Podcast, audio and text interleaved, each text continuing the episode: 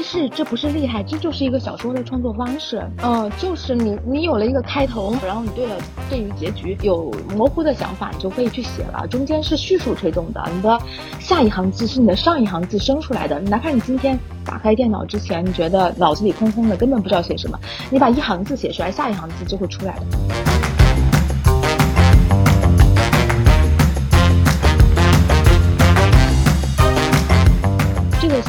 对我来说，对，允许我用，我有这个工作，就是我有时间来写这样的东西。但是我无论做什么工作都有时间，因为我没有别的事，我会就是下班以后写到十一点钟。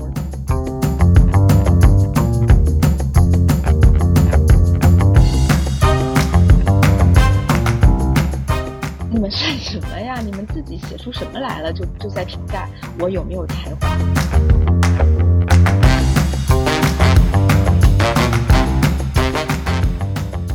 大家好，欢迎收听作者咖啡馆，我是维木。今天我很荣幸请到了作家方悄悄。方悄悄从二零零九年开始出版小说，目前已经出版了包括《不消失的恋人》《酒神的玫瑰》在内的六部小说作品。方悄悄，欢迎你来录制这一期的播客，可以向大家介绍一下你自己吗？啊，呃，很开心维木邀请我来录制这一期的播客。我就是像他说的那样，就是零九年开始，嗯。出版一些青春小说，然后后来就，嗯，就陆续的出版了一些作品，这样子。那么你现在，呃，方强强，你现在是在北京生活是吗？啊，对。你现在生活状态是怎么样的？呃，就一边上班一边写作吧。哦，所以说你就现在就不是全职写写作啊？在写作之外还有其他的工作？我基本上就没有全职写作过。嗯，我从。呃，出第一本书开始，那是因为我在一个青春文学的作家的工作室，然后那时候都还挺流行的嘛，呃，不是郭敬明啊，就是那时候都还挺流行的，就是他有一个工作室，然后你给他做编辑，然后他你也会出一些就是类似的书嘛，然后我就出了书。哦，你你那时候是在饶雪漫的工作室工作是吗？对对。哦，我我我看过饶雪漫的小说，我年轻的时候也看过饶雪漫的小说。是呀，就是左耳沙漏那些嘛。所以，所以你就是从小开始就喜欢写作嘛？你是怎么怎么怎么变成文学编辑，然后又是怎么样从文学编辑开始变成小说作家的呢？啊，就是嗯，我觉得啊，就是我从小喜欢写作，是因为。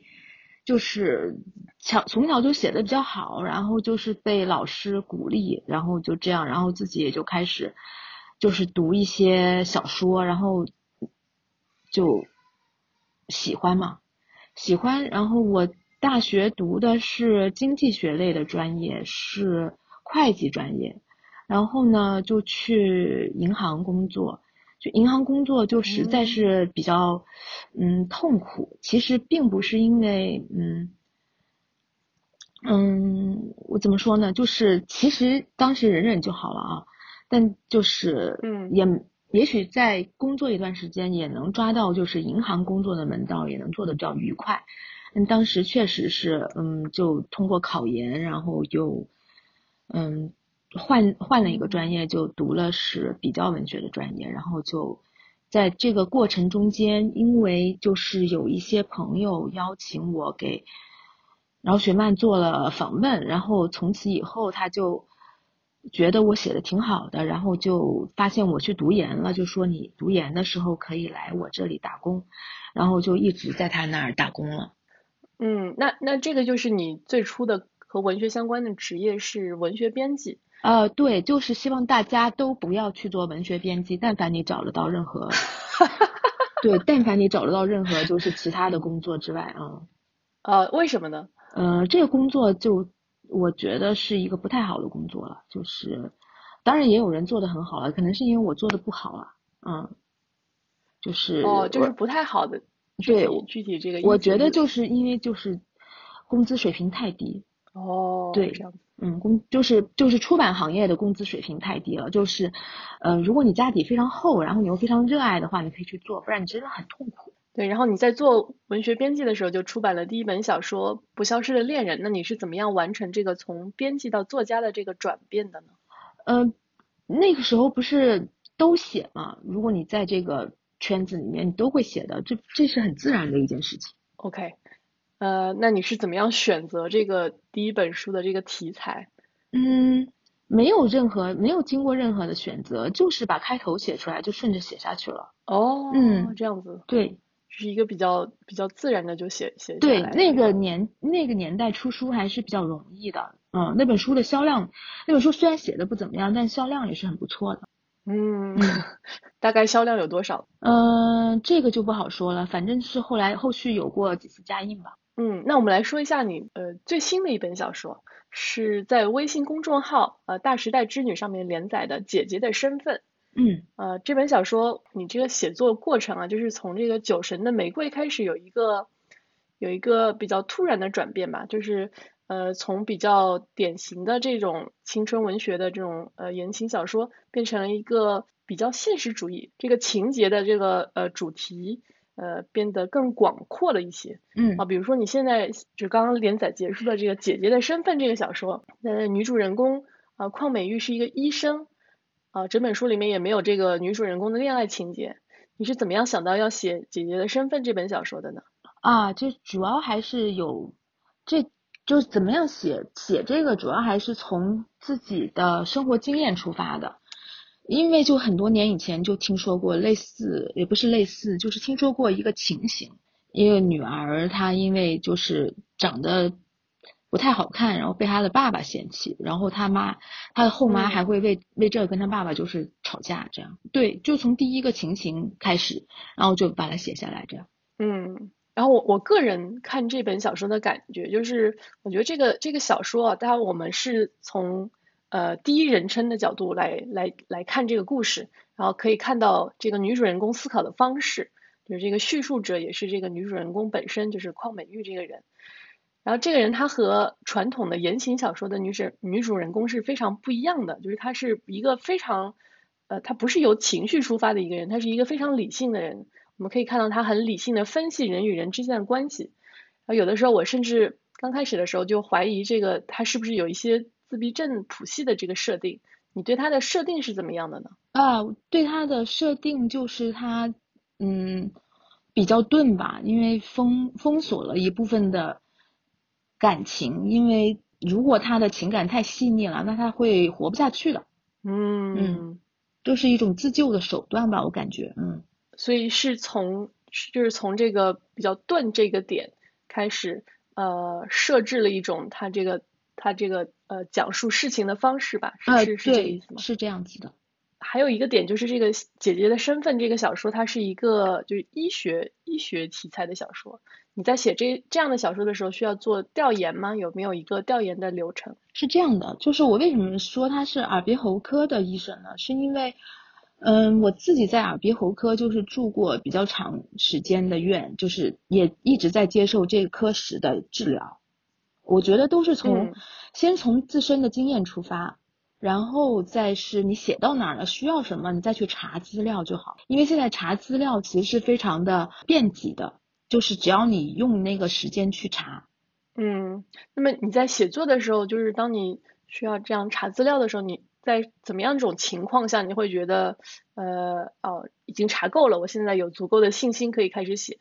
没有没有，从来就没有足够的信心，都一边写一边查，有时候还要去问，嗯。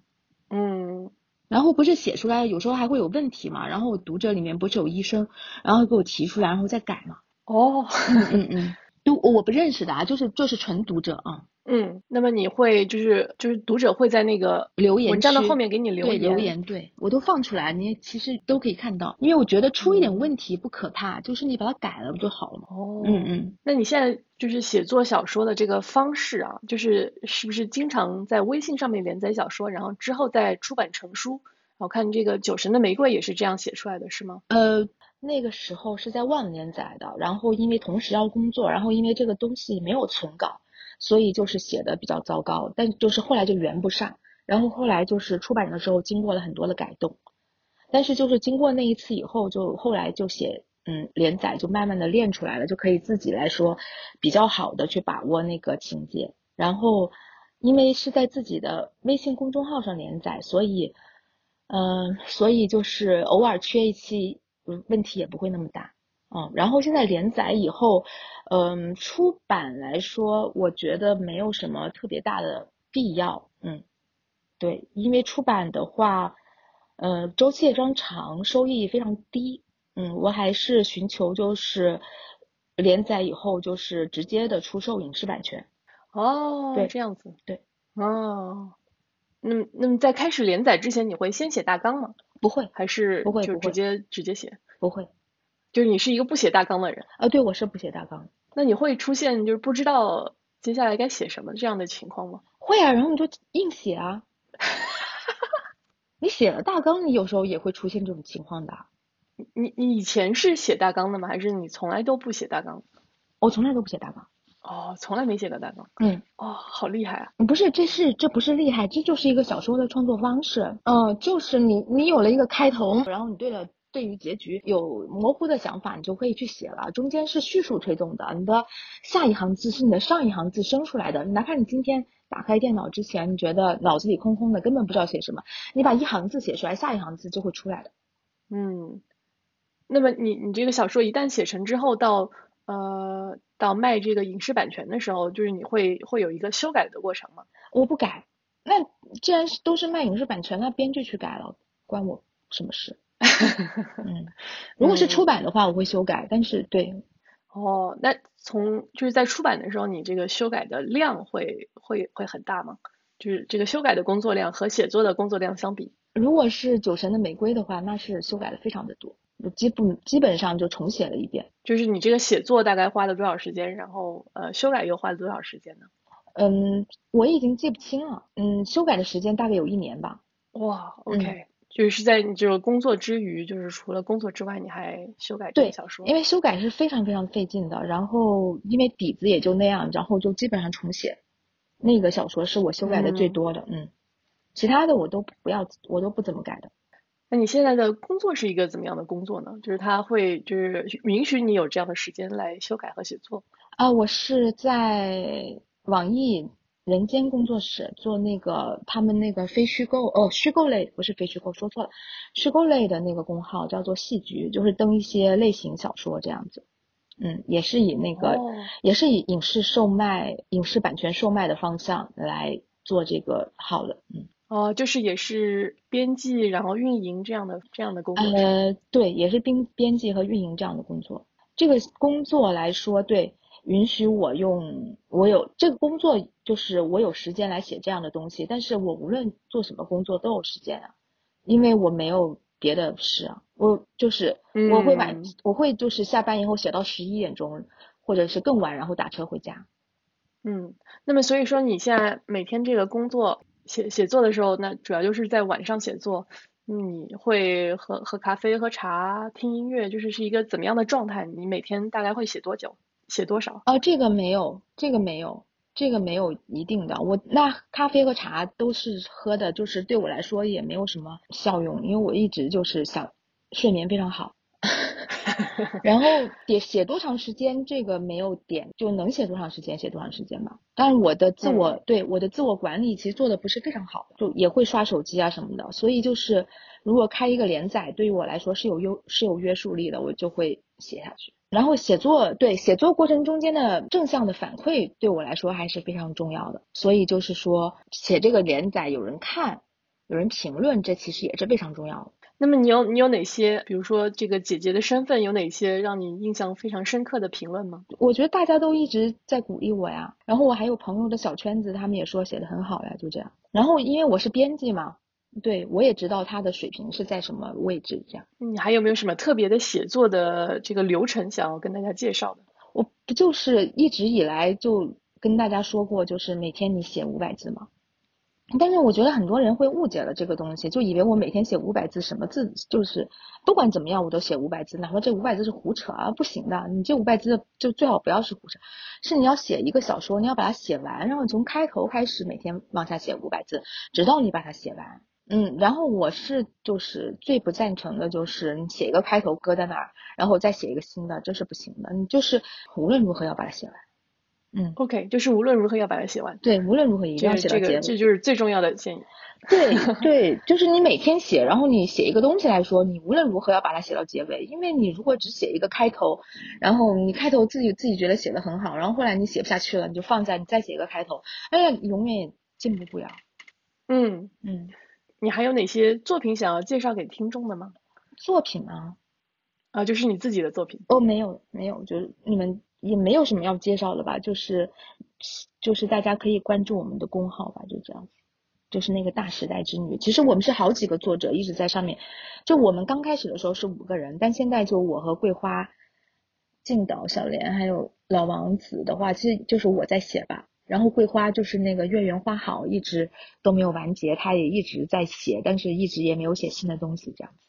然后静岛的东西一般就发在了就是我现在工作的网易戏剧，嗯。